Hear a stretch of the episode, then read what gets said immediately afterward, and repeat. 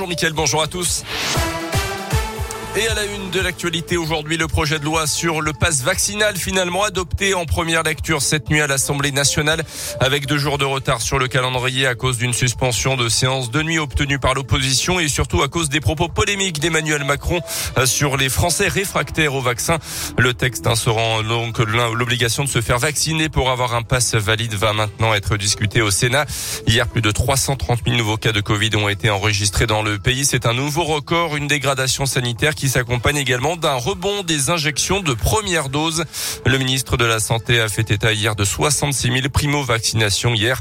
Notez aussi ce chiffre, 7% d'enseignants absents pour cause de Covid pour cette première semaine de rentrée, avec un pic attendu dans les prochains jours à 15% selon Jean-Michel Blanquer, le ministre de l'Éducation.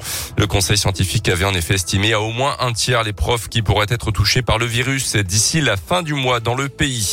Dans l'actu en Auvergne, le saisonnier soupçonné de violence sur son colloque à Besse dans la nuit de dimanche à lundi a été mis en examen puis placé sous contrôle judiciaire d'après la montagne. D'ici son procès pour violence volontaire aggravée, il a interdiction de paraître dans le Puy-de-Dôme. Mise en examen et placement en détention provisoire pour deux hommes de 18 et 43 ans interpellés dans le cadre d'une enquête pour trafic de drogue dans le quartier Saint-Jacques à Clermont. C'était jeudi dernier. Plus de 2 kilos de drogue et 2300 euros en liquide avaient été retrouvés dans un appartement. Le scandale de la dépakine n'en finit plus. Sanofi fait appel après avoir été jugé responsable hier d'un manque de vigilance et d'information. Ce médicament qui traite l'épilepsie notamment s'est avéré dangereux pour les femmes enceintes et aujourd'hui des milliers d'enfants souffrent de graves problèmes de santé. C'est le cas des trois enfants de Valérie Torrente qui représente l'association de victimes Apézac dans la région. Ils ont 15, 16 et 21 ans. Leur quotidien rythmé par les soins. Euh, la jeune femme veut, qu'ils soient reconnus comme des victimes et dénonce le cynisme du laboratoire lyonnais. On l'écoute se retrouve alors avec ça, avec les structures, avec les écoles, avec l'administratif. En plus, face à nous, il y a des gens qui nous disent Ah, mais non, hein, vous savez, euh, bah, c'est vous, hein, parce que nous, euh, et vous prenez-vous ça quand même en pleine bête en disant Ah bon, parce qu'on a un enfant différent et handicapé, ça vient nous. C'est pas possible. Moi, je suis désolée. Euh, bah oui, j'ai pris un traitement, mais le sentiment de culpabilité, c'est pas eux c'est moi.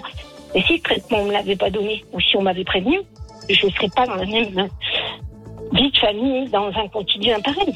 La justice a également estimé recevable l'action de groupe menée par l'association de victimes de la dépakine contre le laboratoire Sanofi qui avait déjà été mis en examen pour tromperie aggravée notamment dans cette affaire. Les sports avec le en foot le match Clermont Foot Strasbourg reporté mi-décembre à cause du brouillard dans ce Montpied sera finalement rejoué le mercredi 19 janvier une décision de la LFP qui ne semble pas satisfaire les deux clubs qui avaient d'ailleurs proposé euh, de jouer euh, fin janvier donc le week-end du 29 au 30 janvier.